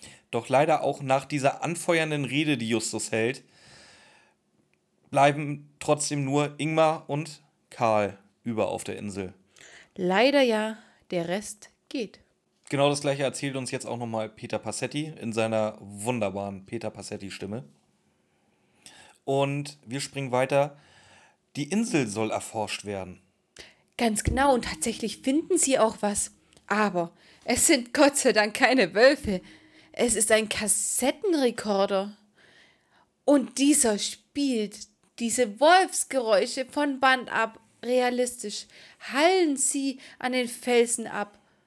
Und dadurch wurden diese ganzen armen Menschen zu Tode erschreckt. In dieser Szene dachte ich, was für ein Genie muss diesen Kassettenrekorder genau an dieser Stelle platziert haben. Du weißt, dass ein Kassettenrekorder nicht sehr laut ist, aber durch dieses Felsmassiv, vor dem er steht, wird der Schall exorbitant verstärkt. Es ist eine Meisterleistung, sich das zu überlegen. Absolut. Böses Genie, möchte ich dazu einfach nur sagen. Evil Ein Genius, jawohl. Ganz genau, so sieht es nämlich aus. Und noch etwas ist gut an dieser Stelle, weil. Aber das böse Genie hat etwas nicht bedacht. Und das war die Strömung, die genau an diese Stelle eine Jacke schwimmt. Das konnte dieser Bösewicht nicht erahnen. Genau. Diese Jacke ist anscheinend eine Anglerjacke oder eine Bootsjacke. Sie hat auf jeden Fall Leuchtstreifen darauf. Sie ist allerdings komplett zerfetzt und auch genau wie das Fischerboot am Anfang des Hörspiels über und über mit Blut verschmiert. Und ich musste sagen, ich weiß nicht, wie es dir ging beim Hören, aber das war der Moment, wo ich wirklich ausmachen musste, habe mir einen weiteren Tee gemacht und konnte erst dann weiter. Es war einfach too much für mich. Das war zu aufregend. Stell dir vor, ein Kind hört das. Björn, eventuell bin ich einfach ein kleines wenig, ein klein wenig resilienter als du. Eventuell habe ich auch ein stärkeres Gemüt, eine unnachgiebigere Art. Vielleicht bin ich einfach nicht so leicht zu erschrecken. Hast du tatsächlich durchgehört? Durch Ich habe, ich habe die Szene angelassen, tatsächlich. Es ist mir nicht leicht gefallen, aber ich habe es geschafft. Peter hat daraufhin jetzt eine Vermutung, und zwar, dass es sich um einen Haiangriff handeln könnte. Das hatte ich auch leider schon vermutet. Ähm, die Jacke wird nochmal durchsucht und es wird ein Feuerzeug mit einem Jaguar darauf gefunden. Und das war ja wieder. Björn, das war eine falsche Fährte. Und ich dachte doch, die Wildkatze, die Raubkatze wäre drauf gewesen. Und ach, als Justus dann angefangen hat, der war Autoverkäufer. Oh Gott. Ich Dummchen, ich kleines Mädchen hätte doch bei einem Jaguar niemals an ein Auto gedacht. ja, das kann passieren, Ramona. Ah, ich Da- bin halt der- einfach. Aber denk dir nichts bei. Vielleicht, eventuell, ist die Folge auch so geschrieben worden. Das war wieder jetzt so ein, so ein kleiner Gag, um die, um die Stimmung einfach aufzulockern. Weil Oh. mich, mich hat's gepackt, dich nicht. Oder wir Frauen sind einfach nicht so autoaffin, dass wir hier eine Brücke schlagen können. Genau, es wird ja noch erzählt, dass Mr. Manning Autohändler ist. Und wenn wir ehrlich sind, würdest du bei einer Frau ein Auto kaufen? Nein, absolut nicht. Auf gar keinen Das Fall. wäre absolut abwegig. Was will die mir denn erzählen? Die hat doch keine Ahnung. Äh, Peter Passetti ist jetzt wieder da. Und er erzählt, dass wir zurück in Rocky Beach sind. Und dass sie wieder zu Sam gehen wollen, um ihm jetzt ein wenig auf den Zahn zu fühlen. Leider Gottes, in dem Moment, wo sie am Hause Ragnarsson ankommen, fährt Sam auf einem Motorrad davon. Das war wieder einfach leider ein schlechtes Timing. Obwohl das ein schlechtes Timing war, sieht Bob die positiven Aspekte, weil jetzt kann man natürlich nur unter Erlaubnis des Besitzers in dieses Haus eindringen. Aber Björn, wo haben Sie denn die Erlaubnis Ich her? bin in der vollsten Überzeugung, dass sobald sie, die, äh, sobald sie in das Haus eingedrungen sind und wieder draußen sind und Sam begegnen, dass sie dann nachträglich um Erlaubnis fragen werden. Weil alle, im anderen Fall würden wir hier von Einbruch reden. Und Nein, nein, Björn, das kann nicht sein. Das Eben. ist ein Kinderhörspiel. So etwas darf in einem Kinderhörspiel nicht transportiert werden. Absolut Daher nicht. musst du Recht haben. Eindeutig, du musst einfach Recht haben. ja. Danke, Ramona. Gerne, Björn, gerne. Wie bereits erwähnt, sie dringen jetzt in dieses Haus ein und regen sich erstmal darüber auf, es wird uns so dargestellt, als wenn Sam ein Messi ist, oder? Ja, das wird wieder ein wenig schlecht dargestellt. Man sieht zum Beispiel Reifen und einen alten Einkaufswagen. Hast du schon mal Upcycling-Portale angeguckt? Weißt du, was man aus alten Reifen alles machen kann? Ich finde, hier wird Sam mal wieder viel zu schnell verurteilt. Das ist völlig korrekt. Eine Ramona, ich möchte dich loben für deine scharfe Auffassungsgabe. Danke, Björn, danke. Erzähl uns jetzt, was finden Sie außer Müll in diesem Haus? zuerst seine Wikinger, also, oh, zuerst sein Wikingerkostüm, aber im Nachgang auch noch die Kapitänsuniform. Und jetzt kommt raus. Tatsächlich war es doch Sam, der Und- die ganze Zeit Captain Carter gespielt hat. Also es war auch nicht Möglichkeit 3, dass es ein Geist war, sondern Möglichkeit 2, jemand hat sich als Kapitän Carter verkleidet und es war, ich wollte nicht dran glauben, aber anscheinend ist es doch so, Sam Ragnarsson. Und er hat die Stimme einfach so perfekt verstellt. So perfekt, dass es die Jungs getäuscht hat. Er hat in dieser Uniform so echt ausgesehen, dass er seine komplette Familie auf dieser Insel getäuscht hat. Und ich muss sagen, Sam Ragnarsson, Hut ab vor dir. Ich ziehe meine, Achtung Björn, Kapitänsmütze vor dir. Chapeau an Sam Ragnarsson für die Verkleidung und, und Chapeau an Ramona für dieses Wortspiel. Danke Björn. Außerdem finden die drei Fragezeichen auch noch einzelne Goldmünzen und kleine Goldklumpen. Was bedeutet das, Ramona? Eventuell haben sie, halt dich fest, Björn, Ja. den Schatz der Star of Panama gefunden.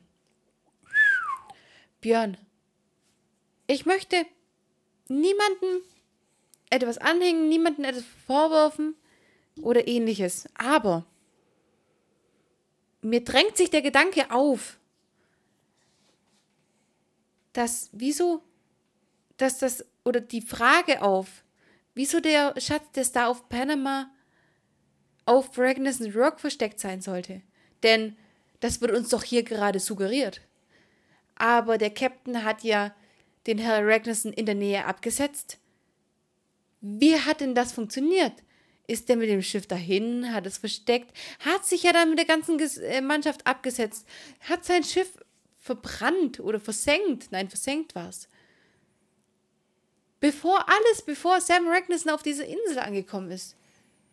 Für mich stellt es sich wie folgt dar. Okay, erzähl es mir, Björn, erzähl es mir. Wir können davon ausgehen, dass Sam Ragnarsson nicht nur den Geist gespielt hat, sondern auch den Kassettenrekorder aufgestellt hat. Wie wir bereits erfahren haben, ein Evil Genius. Ich vermute, dass Sam wirklich ein Evil Genius ist und sich bereits aus den letzten 150 Jahren Meereskarten besorgt hat und errechnet hat, wohin die Meeresströmung den Schatz getrieben haben muss. Oh mein. Denn, denn nur ein absolutes böses Meisterhirn kann diese Leistung vollbringen. Oh mein Gott, Björn, ich bin die ganze Zeit einer falschen Vorstellung erlegen. Die ganzen Jahre über, in denen ich das Gold der Wikinger, in denen ich das Gold der Wikinger gehört habe, war ich der Meinung, Sam Ragnarsson hat das Versteck des Captains der Star of Panama gefunden. Aber nein, das kann ja nicht sein. Und deswegen ist Björns Überlegung die einzig wahrscheinliche, die einzig richtige und die einzig wahre Erklärung des Golds der Wikinger. Vielen Dank, Ramona. Ich bin überzeugt davon, dass es so war. Das bin ich jetzt auch. Peter Passetti erzählt uns jetzt wieder, dass der nächste Nachmittag angebrochen ist und die drei Fragezeichen noch einmal final zur Insel wollen. Karl und Ingmar sind auch am Pier, ähm, wollen ein Motorboot starten, was sie, was ihnen aber nicht gelingt. Ähm, Und dann erfahren wir auch noch, Björn, das hat ihnen bei den sieben anderen auch nicht, das hat bei den sieben anderen auch nicht geklappt. Wie kann denn das sein, Björn? Wie, erklär mir das bitte. und wieder ein kleiner Schmunzler zwischendurch, wo ich auch wieder sehr, sehr gelacht habe. Justus möchte die Polizei rufen und Ingmar sagt daraufhin, Justus, muss es gleich die Polizei äh, sein? Tut's nicht auch ein Mechaniker? ich krieg mich nicht mehr Ich ein. muss sagen, aber Ingmar, das war ein wenig naiv gedacht, weil du müsstest doch wissen, nachdem ihr diesen Kassettenrekorder auf der Insel gefunden habt, da muss mehr dahinter stecken. Ingmar, Ingmar, Ingmar. Aber okay, du bist ja nicht Direktor, du bist Nur, nur Zahnarzt. der Zahnarzt. Ja. Ähm, Justus erklärt jetzt, dass die Boote anscheinend manipuliert worden seien und Sam das getan hat, damit er in Ruhe auf der Insel nach dem Gold suchen kann. Außerdem, quasi als Foreshadowing, kündigt er an, dass noch eine andere Sache am Laufen ist. Klärt uns aber noch nicht auf, was natürlich ein sehr, sehr böser Cliffhanger ist. Und ich wirklich darauf brenne, zu erfahren, was diese andere Sache ist, an der Justus dran ist. Ach, unser Justus wieder. Das macht er doch immer so. Ach, der Schelm, der kommt einfach nicht zu Porte. Er erklärt uns einfach nicht, was passiert ist. Gibt sogar noch einen Hinweis, weil er übergibt das Bild und sagt, guckt euch genau an, guckt euch genau an. Ach, dass denen das nicht aufgefallen ist. Vor allen Dingen Ingmar und Karl sollen dieses Foto äh, anschauen. Und denen muss es auffallen, sagt Justus. Denen muss es einfach auffallen. Ach, Und Justus, du bist einfach zu schlau für uns alle. Und da bin ich allerdings auch wieder bei Justus. Er gibt Hinweise, er gibt Tipps, er stößt sie quasi mit der Nase darauf. Wenn die dann nicht darauf kommen, dann kann ich dann auch verstehen, wenn Justus dann den Rest für sich behält. Weil ein, eine gewisse Eigenleistung kann man von allen Beteiligten auch erwarten. Absolut, Da Björn. bin ich bei Justus. Absolut, Björn. Absolut. Weil wer nicht ein wenig mitdenkt, hat auch die Honoration nicht verdient, die sich Justus Jonas danach einholen kann. Genau. Justus geht jetzt daraufhin erstmal telefonieren, fragt beim Loslaufen aber nochmal nach einer Tätowierung, bekommt von Ingmar erzählt, dass Sam keine Tätowierung hat. Deine Stimme wird wieder Mathildas Kirschkuchen-Niveau aktuell. Justus geht derweil zum Telefonieren, nicht ohne nochmal hinterher zu rufen, ob Sam eine Tätowierung hat. Von Ingmar wiederum erfahren wir, dass Sam keine Tätowierung hat, er aber sehr wohl jemanden kennt, der genau diese See- bzw. Meerjungfrau als Tätowierung an seinem Arm trägt. Und zwar ist das ein gewisser Walt Green. Und das ist ein böser Mann. Der kam schon einige Male mit dem Gesetz in Konflikt. Ist eigentlich nur ein Fischer, aber verpönt in der Umgebung. Verpönt, sage ich dir, Björn. Im Anschluss, ich glaube, das ist jetzt das letzte Mal, dass ich sagen darf. Nein, das vorletzte Mal. Peter Passetti ähm, erzählt uns, dass Justus Kommissar Reynolds anruft und Bericht erstattet. Und auch hier wieder, wie zwei Zahnräder greift die Zusammenarbeit zwischen Justus und Kommissar Reynolds ineinander. Und das ist diese Magie, die in Rocky Beach herrscht. Eine Jugenddetektivbande und die Polizei als Einheit. Und das endet darin, dass Verbrechen in Rocky Beach keine Chance haben. Auch hier wieder wunderbar dargestellt. Justus ruft Kommissar Reynolds an, erstattet Bericht. Reynolds kommt vorbei, ohne nachzufragen, ob das sinnvoll ist oder nicht. Das, das ist die Rocky Beach Magie, möchte ich sie nennen. Und zusammen spurten sie zu Ragnarsson Rock, sind aber gleichzeitig so intelligent, so mysteriös unterwegs, dass sie sich nichts anmerken lassen. Sie fahren mit einem Motorboot hin, stellen es vorher aber noch ab, fahren mit einem Gummiboot an den Strand, dass sie ja nicht gesehen werden, sehen diese Leuchtsignale, die abgesendet werden und jetzt kommt es nämlich, diese Leuchtsignale abgesendet von Sam oder wir wissen es nicht, vielleicht einem anderen noch zusätzlich, lockt nämlich das Schiff an und zwar das Schifferboot der Greens. Das ist nicht, nicht, nur der eine, nicht nur der mit nicht nur der mit der Seejungfrau auf dem Arm, nein, das sind die Gebrüder Green. Und Justus weiß ganz genau, was die Gebrüder, was die, Ge Brüder? was die Gebrüder Green zu bedeuten haben. In erster Linie Ärger. Das tatsächlich in allen Maßen. Nein, aber Justus greift jetzt alles auf, was er in der ganzen Folge zusammengetragen hat. Kläre uns doch bitte auf, Ramona. Jetzt kommt zuerst noch Sam Ragnarsson mit einem Mann. Mit einem fremden Mann, den wir bisher noch nicht kennengelernt haben. haben. Klein, untersetzt Und mit Messer bewaffnet. und mit einer gestohlenen Jacke. Ich glaube, wir wissen, wo die Dinge der Ragnarssons hingekommen sind. Auf jeden Fall möchte dieser Mann Sam Ragnarsson bedrohen. Er hat ihn in seiner Gewalt. Und Ingmar Ragnarsson ist außer sich vor Angst um seinen Sohn. Er ist außer sich. Aber Gott sei Dank ist Kommissar Reynolds zur Stelle. Er nimmt alle fest, die Greens, diesen kleinen Mann, nur nicht Sam, weil Sam ist geläutert.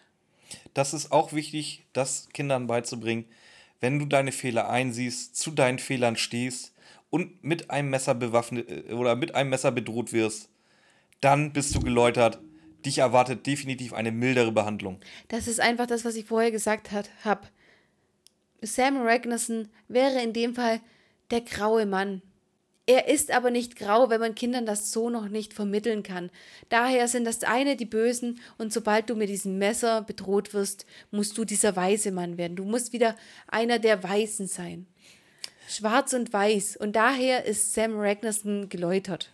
Ramona, jetzt ist uns beiden ein Fauxpas passiert. Wir haben überhaupt nicht erwähnt, was macht denn Bill Manning auf einmal überhaupt auf der Insel? Wir waren doch der Meinung, der ist tot. Ach, das Björn. hätten wir doch jetzt vorher Ach, sagen Björn, müssen. du hast jetzt alles verdorben. Ach, Björn. Ich habe doch noch gar nicht erwähnt, dass es der Herr Manning war. Ich habe doch einfach nur gesagt, das ist ein Mann des Sam. Weil jetzt kommt Justus und löst alles auf. Er hat diesen Namen zwar vorher schon erwähnt. Aber der hat uns noch nichts gesagt. Und jetzt kommen wir nämlich zu unserem berühmten Fazit. Wir dröseln alles ganz kurz auf, was Justus jetzt noch sagt. Dann viel Spaß beim Dröseln, Ramona. Ich, werde, ich weiß, es wird ein Genuss werden. Ich werde jetzt mir meine Tasse Tee nehmen und dir gespannt lauschen. Wir fangen an, beziehungsweise Justus fängt an. Justus erzählt, dass Mr. Manning derjenige ist, der Sam gerade mit einem Messer bedroht. Er wollte tatsächlich mit seiner Frau die Versicherung betrügen, die Lebensversicherung betrügen. Das hat er so gemacht, das sollte so funktionieren, dass er angeln geht und bei, diesem Angel, bei dieser Angeltour von einem Hai gefressen wird. Er wollte sich aber auf Ragnarsson Rock verstecken, statt sich fressen zu lassen. Und was macht man denn? Er kann ja nicht einfach dann wieder in Rocky Beach auftauchen. Nein. Dafür sind die Greens zuständig. Die hätten ihn nämlich nach Mexiko transportieren sollen. Das Problem an der Sache war jetzt eher, dass die Ragnarsons da waren. Und das ist wieder ein wundervoller Drei-Fragezeichen-Zufall. Genau an dem Wochenende sind die Ragnarsson auf Ragnarsson Rock. Und genau an dem, weil er wollte sich jetzt die letzten Tage nicht von den Greens abholen lassen, weil ja die Ragnarsons auf Ragnarsson Rock waren. Und gestern, gestern, als noch alle da waren, dachte er sich, ich mache es trotzdem. Hat seinen ganzen Mut zusammengenommen und obwohl die ganze Insel immer noch voll war und er es vorher trotz, äh, wegen der vollen Insel nicht machen wollte, hat er gestern seinen Mut zusammengenommen und wollte die Greens rufen mit seinen Leuchtsignalen. Aber leider sind die drei Fragezeichen ihm dazwischen gekommen. Gott sei Dank waren die genau an dem Tag da. Sie haben das verhindert. Sie haben auch verhindert, dass der ganze Betrug zustande kommen konnte. Und so ist die Geschichte vom Herr Manning. Manning. Sam Ragnarsson hat eine andere Geschichte, die Justus aber natürlich auch weiß, ganz ohne Probleme. Wir kennen doch unseren Justus. Soll ich die Geschichte von Sam jetzt erzählen? Sehr gerne, Björn, erzähl sie uns. Und zwar, Sam hatte. Es wurde anfangs der Folge etabliert, dass Sam die Schule beendet hat, aber sich keinen Beruf gesucht hat im Anschluss, sondern erstmal äh, eine Art Sabbatical, möchte ich es nennen, sich gegönnt hat. Und ähm, nicht so richtig wusste, wohin sein Leben ihn führt, hat sich ein wenig treiben lassen. Und dieses Treiben hat ihn auf Ragnarsson Rock gebracht, auf, hat ihn nach Ragnarsson Rock gebracht, wo er eine Goldmünze und einen kleinen Goldklumpen gefunden hatte. Im Anschluss dachte er sich, jetzt werde ich nach dem Schatz der versunkenen Star auf Panama suchen und wollte weiter auf Ragnarsson Rock nach dem Schatz suchen. Leider fiel das aufs gleiche Datum wie das alle fünf Jahre stattfindende Familientreffen. Und, wie du bereits erwähntest, den seine Versicherung täuschenden Mr. Manning, woraufhin Sam die Chance gewittert hat, einen nicht nachzuahmenden Plan zu schmieden. Und zwar wollte er Mr. Manning erpressen. Und seine Familie von der Insel vertreiben. Beides. Und auf da möchte ich wieder sagen, nur ein Evil Genius kann zwei Pläne gleichzeitig so stoisch verfolgen wie Sam Ragnarsson. Und ich möchte noch hinzufügen, nur ein Ragnarsson kann so einen Plan in seinem Kopf erdenken. Also ich möchte sagen, wenn wir nochmal so eine Meisterleistung sehen, wir sollten es in Zukunft einen Ragnarsson-Plan nennen. Das wird in Zukunft ein Ragnarsson-Plan sein. Möchten wir, kommen wir jetzt schon zum Fazit, Ramona? Nein, wir kommen noch zu den Abschlusslachern. Ah, den habe ich ja völlig vergessen. Erzähl uns von dem Abschlusslacher, Ramona. Und den richtigen Lacher des Tages bringt der Kommissar Reynolds.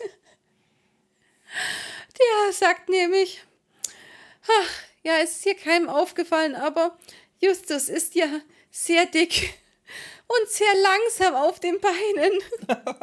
Was, was aber auch sehr fies ist, Ramona, das musst du dazu Jetzt sagen. pass auf, er relativiert seine Aussage natürlich jetzt gleich wieder, weil er ist zwar sehr dick und langsam auf den Beinen, aber Justus ist sehr schnell im Kopf und die Polizei kann sich glücklich schätzen, ihn auf ihrer Seite zu haben.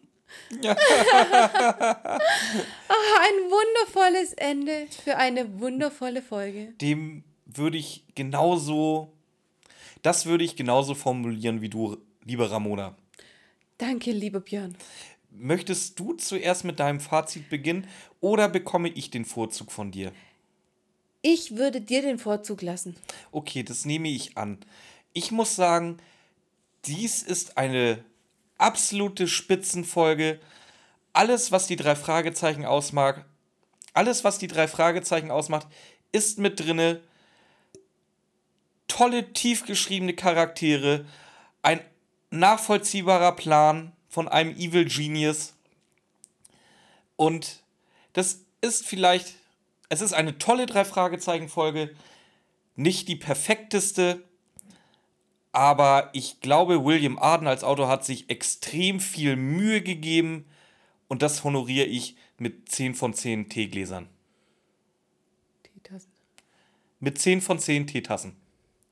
Ach, das war ein wundervolles Fazit, Björn. Ich kann mich da fast nur anschließen. Ich hatte ja einige Kleinigkeiten, wo ich mir dachte, da könnten doch Fehler passiert sein, aber nein, ich muss sagen, das lag doch alles dann wirklich an mir, weil Björn mir das sehr glaubhaft versichert hat, dass das kein Fehler des Autors war, sondern ein Fehler meiner eigenen Interpretation. Und daher gebe ich der Folge auch gut gemeinte 10 von 10 Teetassen. So, dann haben wir das auch. Und ich möchte jetzt diese Folge schließen. Wir haben knappe zwei Stunden jetzt verbracht miteinander. Ich hoffe, ihr hattet Spaß. Ramona, hattest du Spaß? Ich hatte so viel Spaß. Das ist sehr schön. Und wir verabschieden uns sehr herzlich, wünschen euch eine tolle weitere Woche, möchten hier uns für eure Aufmerksamkeit bedanken an alle Hörer und Hörerinnen. Genau, die uns zwei Stunden auf dieser Reise begleitet haben. Wundervoll. Zwei Stunden, ja masochistische Schweine. Seid ihr bekloppt? April, April. Von Ramona auch. April, April, Leute. So, wir bleiben hier genauso asozial. Das bleibt hier alles so, wie das ist. Das bleibt alles so, wie das ist. So, wir sind wieder asozial, bla bla bla. Wer sich das, wenn, wenn ihr uns jetzt hört, habt ihr euch zwei Stunden den Bullshit. Wisst ihr eigentlich, wie ich hier teilweise im Strahl gekotzt habe, gerade bei der Aufnahme? Aber äh, um ehrlich zu sein, Björn, es können keine zwei Stunden sein, weil wir unsere ganzen Lachanfälle hier Rausschneiden, ja. müssen noch. Boah, ey, das ist an. Ey, ganz, ihr denkt euch einfach so, oh, die, die müssen noch ein bisschen übertreiben bei einer Aufnahme. Das meinen die bestimmt nicht alles ernst. D das hier heute, das war scheiße anstrengend. Das war viel anstrengender als sonst. Ja, oh Gott. So, hier. Und ich, Ich habe den perfekten Ton für die heutige Folge rausgefunden. Also ich glaube, Ja. wir brauchen auch keine Bewertung nochmal. Folgt uns auf Insta. Macht's gut, Leute. Tschüss. Tschüss, Leute. So, jetzt müssen wir eigentlich noch mal schreien für Leute, die wirklich eingesch eingeschlafen sind. Aufwachen! Das ist so eklig, wenn du das machst, ey. Das ist echt so ekelhaft, weißt du das? Ach, Björn.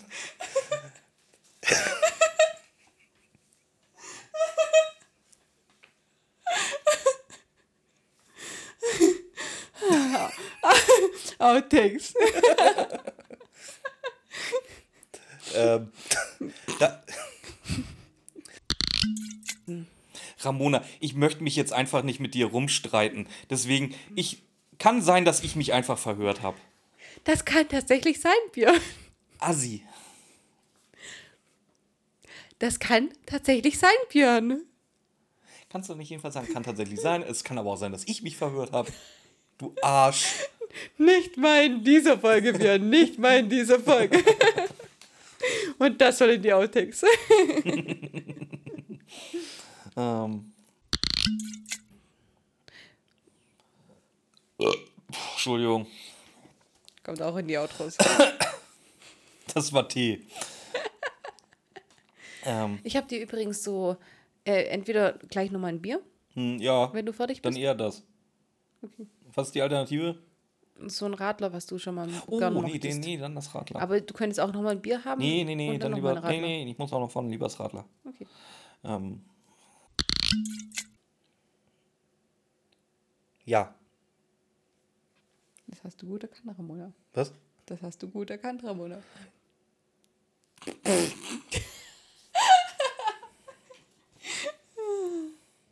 Den Stinkefinger hättet ihr jetzt sehen sollen.